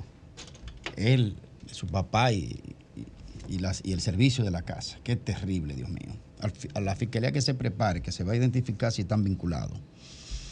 Miren, eh, a propósito, Domingo, de lo que hablábamos ahorita sobre el descuido de lo que son el contubernio, como yo le llamo, el eslabón mardito entre, entre la, el delito y quienes están para perseguirlo en los barrios.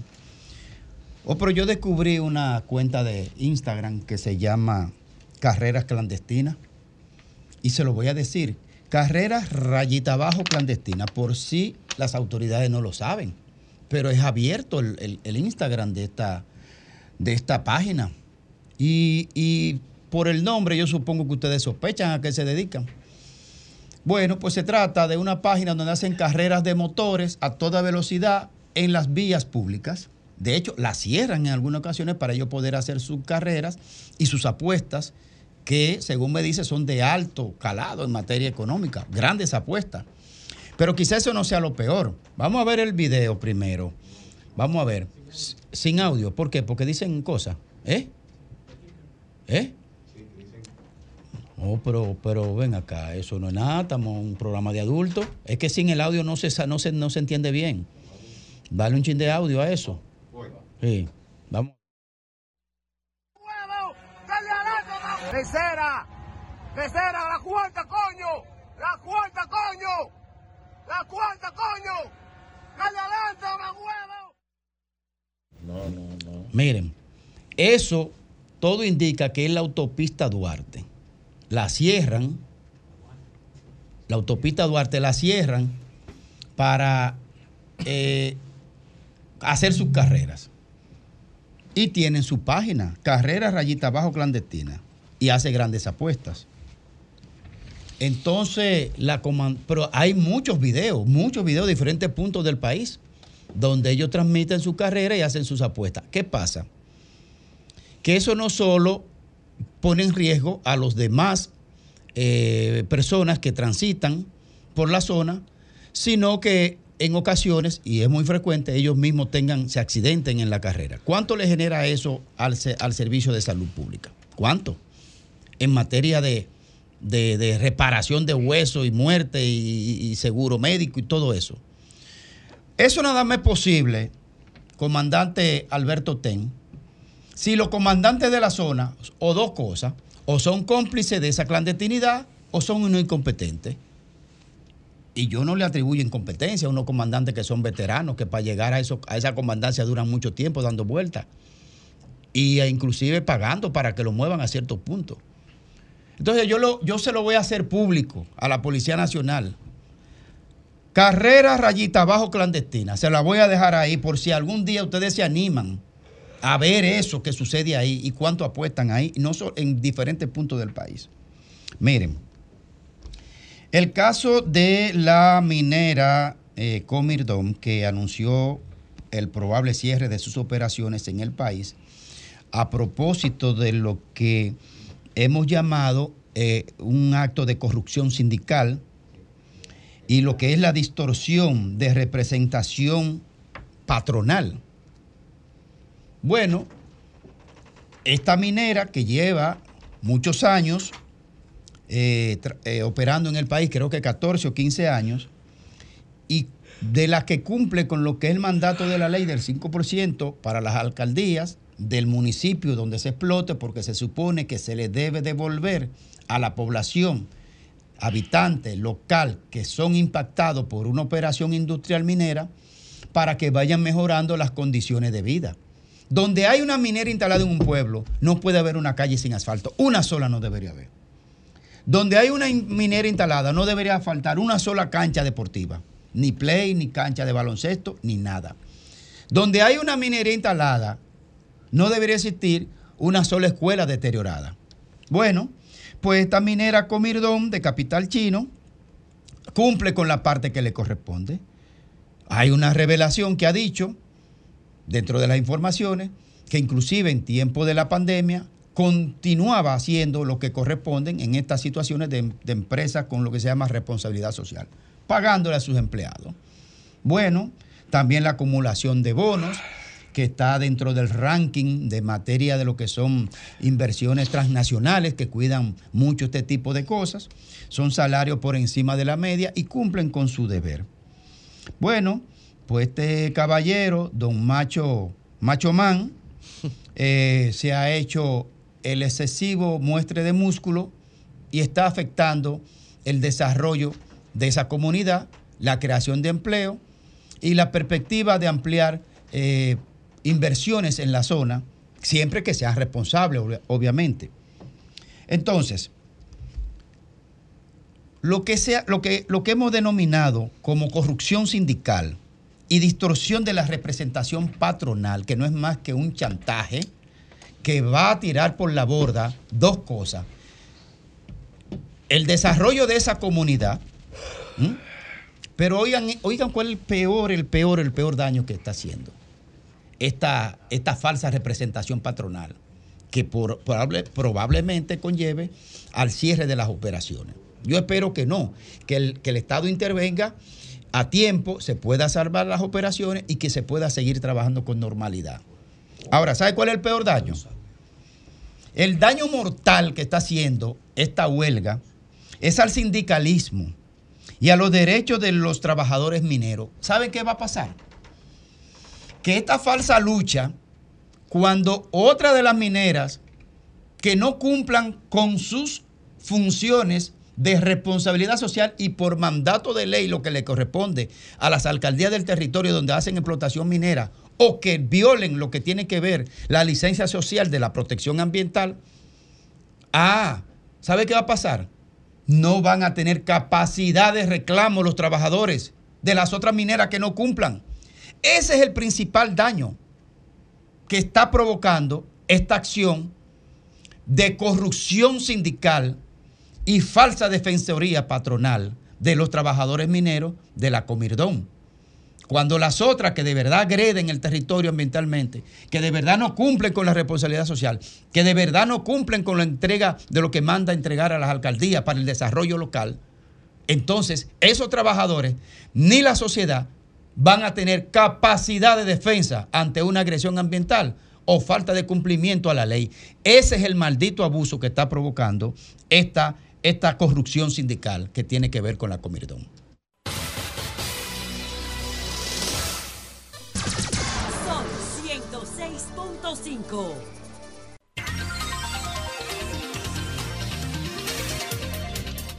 Cuatro treinta y cinco minutos aquí en el sol del país, en el sol de la tarde. Un hombre del país, Federico Jovine. Gracias, No Domingo. va a esta Buenas noticia tardes. afuera, Jovine. Tú no vas a esta noticia afuera. ¿Cuál?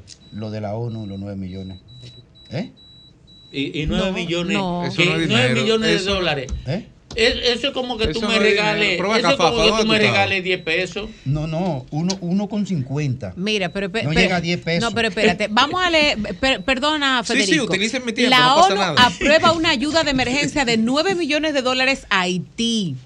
Hoy lo anunciaron. Y le preguntamos nosotros. Esto es para responder al grave deterioro de la crisis humanitaria en Haití a la falta Ese de dinero- apoyo Mira, eso de como, los donantes. Eso como aparecerse. Lo primero es que Eso ustedes como son unos. Eso como aparecerse en la carrera de motores de, Dra- de Grimer. Y como, mira, trajo una cerveza. Sí. Eh, no, no, no. Trajo una pequeña. No, no, óyeme, perfecta la comparación. O que tú vayas Ay, ay, ahora ay. mismo y tú vayas a los guandules y le entregues, qué sé yo, tú le 36 entregues. pesos de que para desarrollar la comunidad. Sí. Sí, a los Pero aparte de eso, pero aparte de eso, tú vas y se lo entregas a Juan No, en la esquina. no, no, a y viene la banda de, y viene la banda. A José Kilo de la esquina. No, eh, eh, tú serás, eh, Sí, está bien, a José José, Kilo, Kilo, el de la esquina. Entonces viene la banda de André, el, el- el carnicero. Y le da un tumbe a José. Sencillamente, no importa cuánto usted le dé a Haití, si usted no lleva seguridad a Haití, ese dinero está perdido. Pero además es insignificante. Es insignificante. Sí, hombre, sí, eso, Eso no es sirve para nada. una forma de No hagan comunicación obvia. Eso es La obvio. hipocresía de la ONU. Eso es obvio. Eh, Federico Jovine. Gracias, Domingo. Buenas tardes. Miren, en un reportaje en el periódico Diario Libre de hoy, a la firma del colega Natanael Pérez, del amigo Natanael, se señalaba que el hecho de que un prospecto, si cabe la palabra, o entrecomillada, si esa es la palabra, de 10 años, un niño de 10 años, eh, se llegó a un acuerdo con sus padres, un entrenador, para pagar en tiempo presente 80 mil dólares a cambio, en el hipotético caso de una firma en el 2029, correr con el 50% del bono inicial de la firma. Es decir, que a los padres de un niño de 10 años se le va a pagar, un entrenador le va a pagar un 80 mil dólares para que si se firma, cuando lo firmen en el 2029, cuando venga el gran paquete de ese primer bono, entonces de X cantidad de millones, el 50% para los padres y el 50% para quien está abonando, adelantando, pagando la prima de, de 80 de 80 mil dólares. Hay cosas que uno no lo cree, uno lo ve, nosotros estamos tan acostumbrados y a veces tan, nos enorgullecemos tanto de ser una No hay antecedentes, lo primero. potencia. A nivel global. no hay ahí voy. antecedentes. No hay un- de ser una potencia eh, pelotera, pero, pero firmar niños, uno, uno no lo cree. Cuando yo hablé esta mañana con un amigo que está vinculado al tema, me comentó algo mucho más horroroso todavía. Me dijo, Federico, la cantidad de médicos que están trabajando con preadolescentes y adolescentes que ya tienen varios años en esa condición, que van incluso hasta con problemas renales, porque lo están sometiendo a medicamentos de estimulación, por no decir esteroides, o sabe Dios qué, qué medicinas, qué sustancias, con tal de optimizar sus condiciones y prestaciones físicas. En otra palabra, es como si tuviéramos una traba de gallo. Es como si estuviéramos apoyando muchos pollitos, muchos gallos de pelea, y hay que escuchar los gallos y hay que darle todo a los gallos para ver cuál llega al redondel primero. Aquí el problema ni siquiera es físico. El problema no es los riñones, el problema no es el cuerpo, el problema también es psíquico y el problema es de derecho público, es el bienestar del menor. Digo psíquico porque no hay garantía de que un niño de 10 años lo firme dentro de 8. Eh, digo la niñez como un bien público tutelado porque estamos hablando de niños que definitivamente su infancia estará condicionada por, un bien, por la expectativa de un bienestar económico que sus padres han puesto en él. Estamos hablando de niños probablemente de 10 años que no podrán montar bicicletas, que no podrán ponerse en una mata, que no podrán inventar mucho, que es lo propio que hace un muchacho de 10 años. No vaya a ser que se rompa un- una mano, no vaya a ser que se lesione a los 10 años, no vaya a ser que montando bicicleta se le parta el fémur, de manera tal de que se lee o se me desgracie mi futuro como padre que he hecho tanto apostando, o mejor dicho, empollando o sublimándome en el futuro de mi hijo. Miren, antes lo- eso es normal. Yo podría entender antes que los, los niños reyes, por ejemplo, se debían a un reino. Luis, Luis XIV fue rey a los seis años. Pero los peloteros se deben a sus padres entonces. Los niños de 10 años tienen que hipotecar su infancia porque ya no son niños, son prospectos o preprospectos. Pero ¿y si no lo firman? ¿Qué hacemos con el trauma psicológico de yo pasarme de los 10 a los 15 años mientras todos mis amiguitos estaban jugando, estaban yendo a la playa, yendo al río, yendo aquí, yendo allá? Y si no me firman, ¿quién me devuelve eso? ¿A cambio de qué me sacrificaron? ¿Y quién regula eso sobre todo? ¿Qué, legislación? ¿Acaso eso no es violencia contra la niñez? ¿Acaso no es semiesclavitud? ¿Dónde llega la patria potestad y dónde llega la mercantilización de la niñez? ¿En qué líneas se cruzan? ¿Dónde está? ¿Es una línea o es una franja gris? Si no lo firman, ¿quién va a pagar esas terapias, por ejemplo? ¿Quién le va a devolver la niñez a esos niños? a cambio de, de 80 mil dólares. ¿Cuántos son 80 mil dólares? Son 4 millones y medio de pesos. Yo sé que es muy fácil para uno, podrán decir y decirnos, desde esta zona de confort, de la zona de confort de una infancia medianamente de clase media, decir, ah, eso es porque ustedes tuvieron todos sus problemas resueltos, porque está aquí en un campo, tiene que salir como sea, dando batazos si es necesario. Y hay muchísimos ejemplos nobles de peloteros que, que a punta de su trabajo y de darle duro a la pelota, llegaron.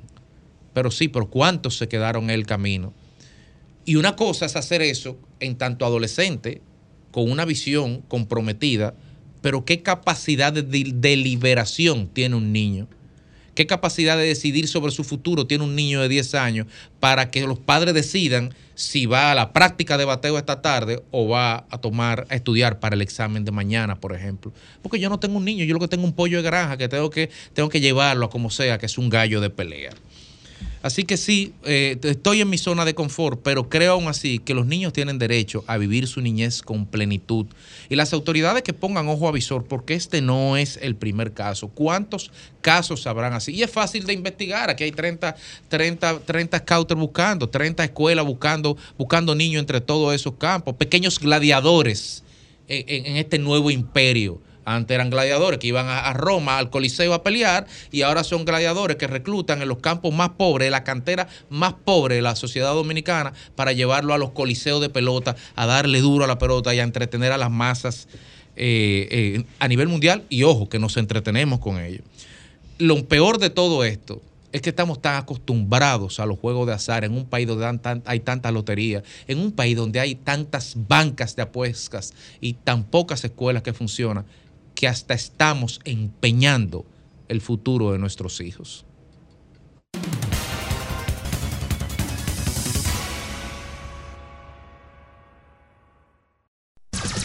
Son 106.5.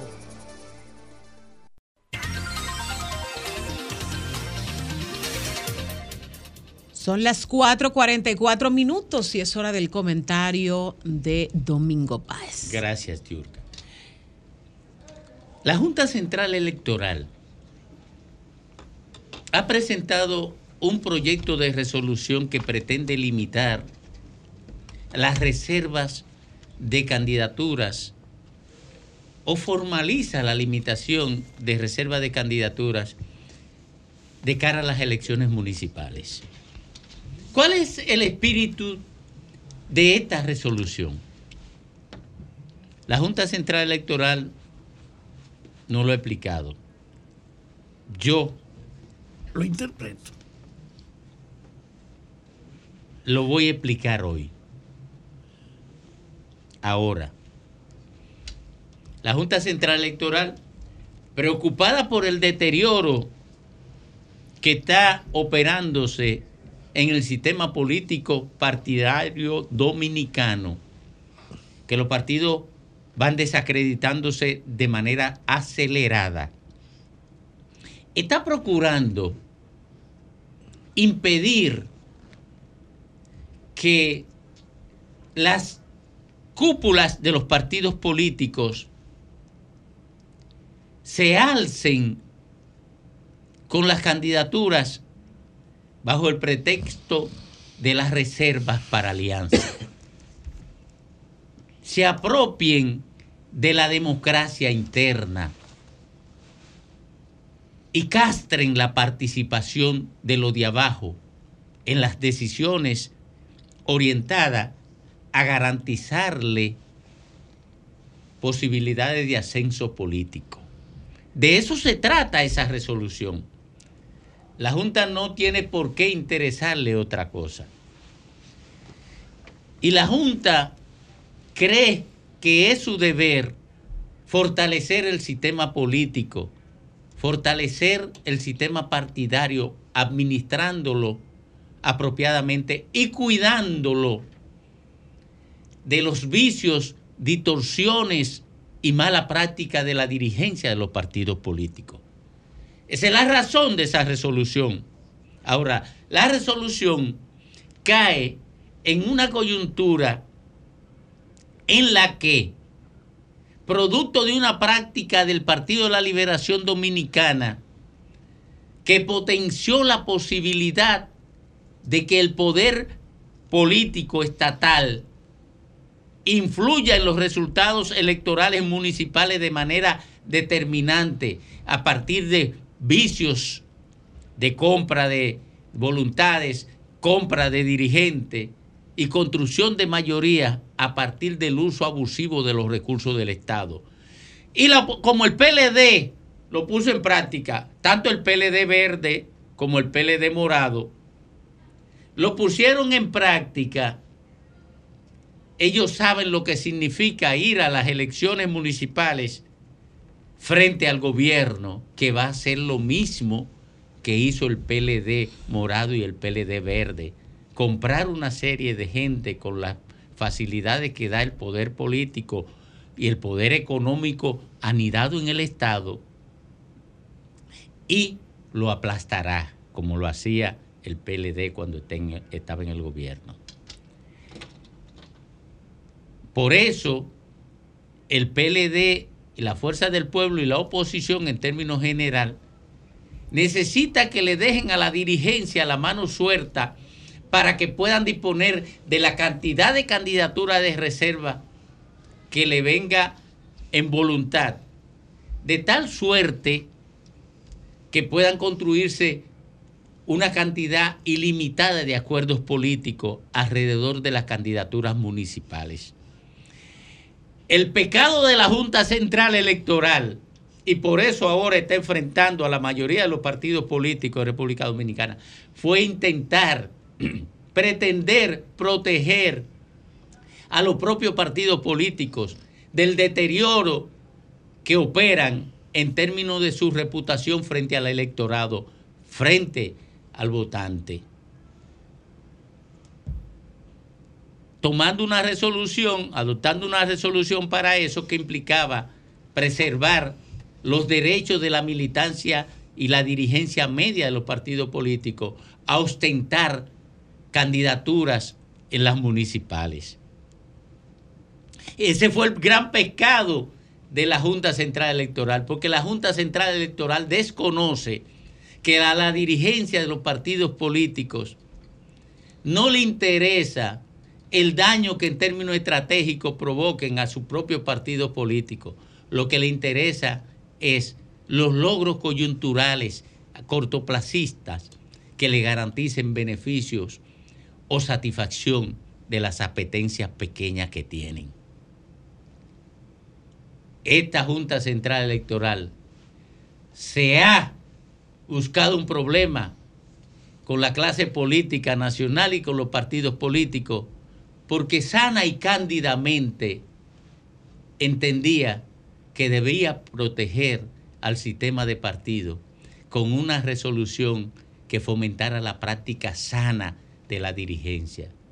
Y esta dirigencia política nacional está tan degradada que no le interesa que nadie la proteja de sus propios vicios. Retornamos, retornamos al sol de la tarde y esta vez retornamos con la gente porque ahora sí hay orden en este programa. Le di cinco o seis semanas de vacaciones a, Alejandro. a este programa en este programa hay orden, no es cuando está Salió el, bien. El más completo y la cosa. Buenas tardes. Buenas tardes, Domingo Páez, Kramer, Papa Tavera, mi respeto para todos. Tito Sánchez, la conciencia lomena. ¿Cómo está usted, Domingo? Estoy mejor que bien. Mire, me, siento. de aquí, estaré mejor. Me siento muy alegre que usted cada día recupera más su salud. ¿Me alegra? Gracias. Porque usted es un, hombre que le aporta mucho a la sociedad, a todos. Jaime, ¿cómo estamos? Vivo y suelto y sin proceso de calamar. Domingo, quiero hacer un llamado al administrador de este. Se llama Andrés Julio Porte Ay, domingo de las 8 de la noche de ayer. Aquí todo el mundo paga su luz religiosamente ¿Y, dónde cara. Es eso? ¿En Lomina? Sí, de Lomina. De ayer a las 8 de la mañana llegó ahora a las 4. Sin luz, domingo. mejor, por Dios. Ay, Dios mío, padre, ¿qué es lo que vamos a hacer? Ay, porte, porte, porte, pórtate mejor. Buenas tardes. Buenas tardes, Domingo. Adelante. Domingo, ¿y qué lío es de Bragueto, de qué sé yo, que en el, en el Ministerio de la Juventud de nuevo? Hay un escándalo tremendo. Yo no me di cuenta. Eh, Oh, pero yo estaba en Houston Eh, yo estaba en Pero- Houston eh, eh, haciéndome exámenes a ver si le No, me pero escapo al dile a Greme, que que te ponga al día, que te ponga al día, porque están de las redes aquí. Pero Greme no me pone al día. Yo confío en Greme, ¿Qué tú pero es lo que está en candidatura. ¿Qué tú insinúas? ¿Qué No, es lo no, que que tú- pasa allá en, en la Greme- no, es- ahí- no ahí es Kimberly que está ahí. No, no, no, se están matando ahí dos, dos, dos jóvenes ahí, no sé, que a él no le Va- importa. vamos di que la... si la administración es correcta o si están metiendo. Eh, pero no sí. es Kimberly la secretaria de la Junta. No, no, no, ministro de la Juventud, es lo de ahora, Domingo. Ah, es lo de ahora. Es Luz del Alba que está ahí. Ah, Luz del Coño, créeme, créeme. No, no, no, Domingo no sabe de eso, tense tranquilo. Ay, yo, estaba yo lo que estoy en cáncer. Buenas tardes. Domingo. Cuénteme. Buenas tardes, mire Domingo, ¿usted cree que 12 años no es suficiente para un gobierno cambiar la educación, Ay, la sí. forma de la niñez? No le interesa. Eh, no le interesaba, estaban en otra cosa. entonces, ¿de qué de qué Fuku o Fuerza Ay, Pueblo no, que me no, están no hablando? De conmigo, y... no. yo Ay, Cada vez que yo le doy un fuetazo a los fútbol, tengo un lío. 12 Le años. Do- oiga, Domingo. Domingo, Dime. 12 años y siguen con la promesa de que van a hacer algo. ¿Usted cree en eso? Eso es, eso es, eso es, ¿cómo se llama? El, el, en, la- en los barrios, teteadora, ¿cómo que se llama eso? Eso es dar, da- Eso da- es- dar vuelta en el mismo... Cotorra, eso es cotorra. Es que ellos son verdes. Muy buenas tardes a todos. Buenas Hola.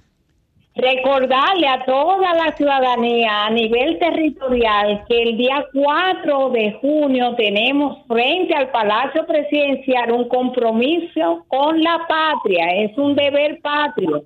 Preservar nuestro medio ambiente de todos los años que están comiéndoselo como con yuca los ríos, las montañas productoras de lluvia, por eso el desorden que el cambio climático que no deja que la lluvia cuaje, la explotación minera. No vamos a permitir ni un daño ecológico más, porque si esta nación dice que el turismo está y que es la principal fuente, va a venir un turista a un desierto. Claro que no. Buenas tardes. Sí, buenas. Adelante. Felicidades, Domingo. Gracias, Mucha- gracias. mu- Mucha salud Amén.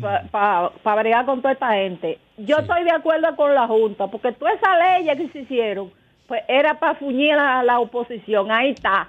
Que coja, que fumen cachimbo. Buenas tardes. Coge ahí, Grime. Buenas tardes. El, el problema es que los que no están, cuando están, se vuelven nada. Es el problema de aquí de este país, que 12 años no es suficiente.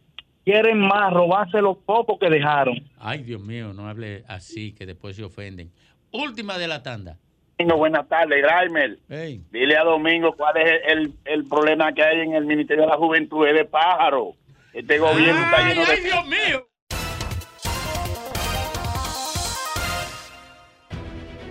Sol 106.5, la más interactiva. Una emisora RCC Miria.